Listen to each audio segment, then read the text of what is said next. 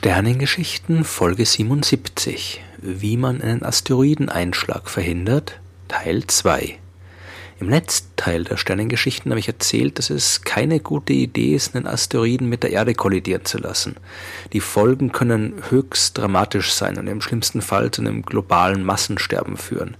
In der Hinsicht sind Asteroideneinschläge wirklich einzigartig. Keine andere Naturkatastrophe kann mit einem Schlag alles Leben auf der Erde auslöschen.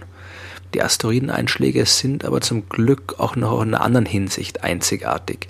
Die sind die einzige Naturkatastrophe, die wir aktiv verhindern können. Wir können einem ausbrechenden Vulkan keinen Deckel aufsetzen. Wir können die Wellen eines Tsunamis nicht einfach verschwinden lassen oder ein Erdbeben zurückhalten.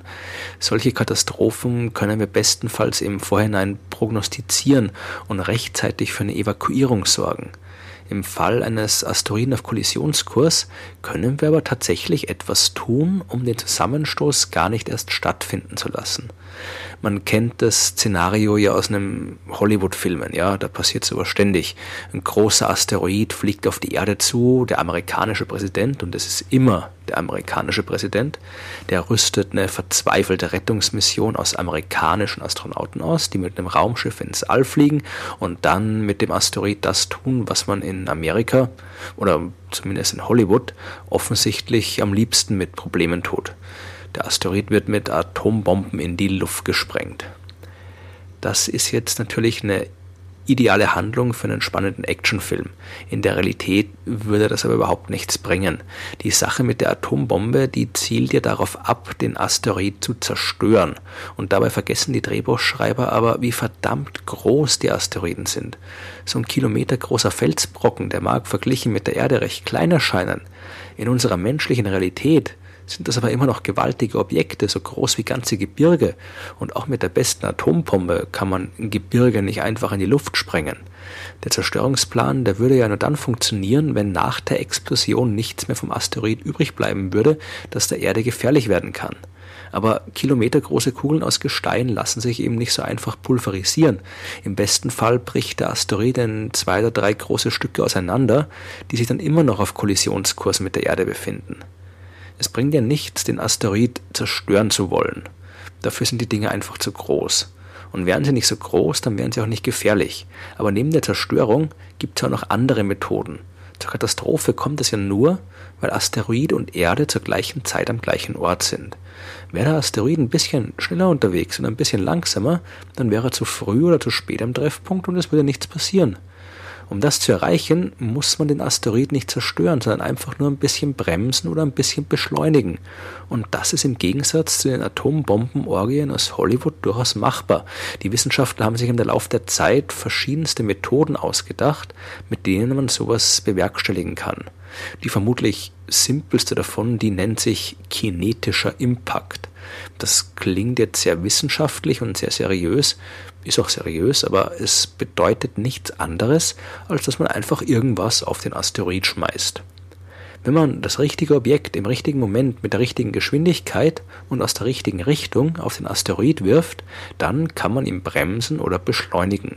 Und dazu kann man dann ruhig auch die Atombomben verwenden. Besser man schmeißt die irgendwo im All auf Asteroiden, als dass die auf der Erde Schaden anrichten. Man muss einfach nur irgendwas schmeißen. Man kann sich auch unterwegs im All einen kleinen Asteroid einfangen und den dann auf den großen gefährlichen Asteroid werfen. Und wir haben sowas sogar schon mal konkret ausprobiert. Im Jahr 2005 hat die Raumsonde Deep Impact den Kometen Tempel 1 erreicht. Der war jetzt nicht gefährlich. Deep Impact war keine Mission, um eine Kollision zu verhindern. Man wollte einfach nur mal rausfinden, wie es im Innern eines Kometen aussieht. Und deswegen hat man geplant, dorthin zu fliegen, einen 372 Kilogramm schweren Einschlagskörper auf den Kometen zu werfen und äh, aus dem dadurch entstehenden Krater sollte dann Staub ins All gelangen und den Staub wollte die Sonde analysieren. Das hat auch alles wunderbar geklappt gleichzeitig hat der Impact auch die Geschwindigkeit des Kometen minimal geändert. Nicht genug, um seine Bahn merklich zu verändern, aber gerade noch so, dass man es messen konnte. Im Prinzip sind wir also technisch schon in der Lage, ins Weltall zu fliegen und Dinge auf andere Dinge zu werfen. Man könnte natürlich auch einfach direkt ein Antriebssystem auf dem Asteroid irgendwie dran basteln und ihn damit aus dem Weg schieben. Aber das wäre ein enormer Aufwand, denn dazu braucht man nicht nur den Antrieb, sondern auch jede Menge Treibstoff und alles muss von der Erde aus ins All geschafft werden. Besser wäre es, äh, wenn man sich eine Antriebsmethode ausdenkt, die mit dem auskommt, was im Weltall vorhanden ist. Sonnenlicht zum Beispiel. Würde man einen Spiegel direkt vor der Sonne ins All hängen, dann würde die Sonnenstrahlung daran natürlich reflektiert werden. Das Licht trifft auf den Spiegel, ändert daraus in der Richtung und strahlt wieder zurück. Und diese Richtungsänderung ist aber auch eine Impulsänderung. Und effektiv wird dabei eine winzig kleine Kraft auf den Spiegel ausgeübt. Man kann sich das im Prinzip so vorstellen wie beim kinetischen Impact, nur dass man eben jetzt winzige Lichtteilchen auf den Spiegel wirft und keine riesigen Felsbrocken. Macht man den Spiegel jetzt groß genug, dann kann die Kraft des Lichts ausreichen, um den merklichen Druck auszuüben. Man nennt das ein Sonnensegel und auch das wurde schon konkret im All ausprobiert. Die japanische Raumfahrtorganisation hat im Jahr 2010 den Satelliten Icaros gestartet. Der war mit einem Sonnensegel ausgerüstet und hat sich damit auch tatsächlich steuern lassen. Das Schöne an so einem Segel ist jetzt, äh, dass es sich im Wesentlichen um eine dünne Plastikfolie handelt, die wenig wiegt und die gefaltet ins All geschickt werden kann. Die braucht also wenig Platz und der Antrieb braucht keinen zusätzlichen Treibstoff. So ein großes Sonnensegel zu einem Asteroiden zu schaffen, das wäre also wesentlich einfacher, als dort irgendein konventionelles Antriebssystem zu installieren. Noch einfacher wäre es, wenn man einfach gar nichts macht. Also jetzt nicht völlig untätig bleiben, man muss schon ein Raumschiff ins Weltall schicken. Aber mit dem kann man dann zum Asteroid fliegen und dann ganz der Gravitationskraft vertrauen. Denn die wirkt auch zwischen Raumschiff und Asteroid. Und die beiden Objekte wollen sich gegenseitig anziehen und tun das auch. Würde man die sich selbst überlassen, dann würden die sich immer näher und näher kommen, bis sie irgendwann zusammenstoßen. Bewegt man aber das Raumschiff langsam davon, dann wird der Asteroid gezogen gezogen von der Gravitationskraft und hinter dem Raumschiff herfolgen. Die Gravitationskraft wirkt wie ein unsichtbares Abschleppseil, wie ein Traktorstrahl aus der Serie Raumschiff Enterprise. Und am Ende kann man auch damit einen Asteroid aus der Gefahrenzone schleppen. Es gibt natürlich noch viel mehr Methoden, um Asteroiden abzulenken, aber denen ist allen gemeinsam, dass sie sehr viel Zeit benötigen. Man muss am besten ein paar Jahrzehnte einplanen, denn das dauert, bis man so einen gefährlichen Asteroid stark genug beschleunigt oder gebremst hat.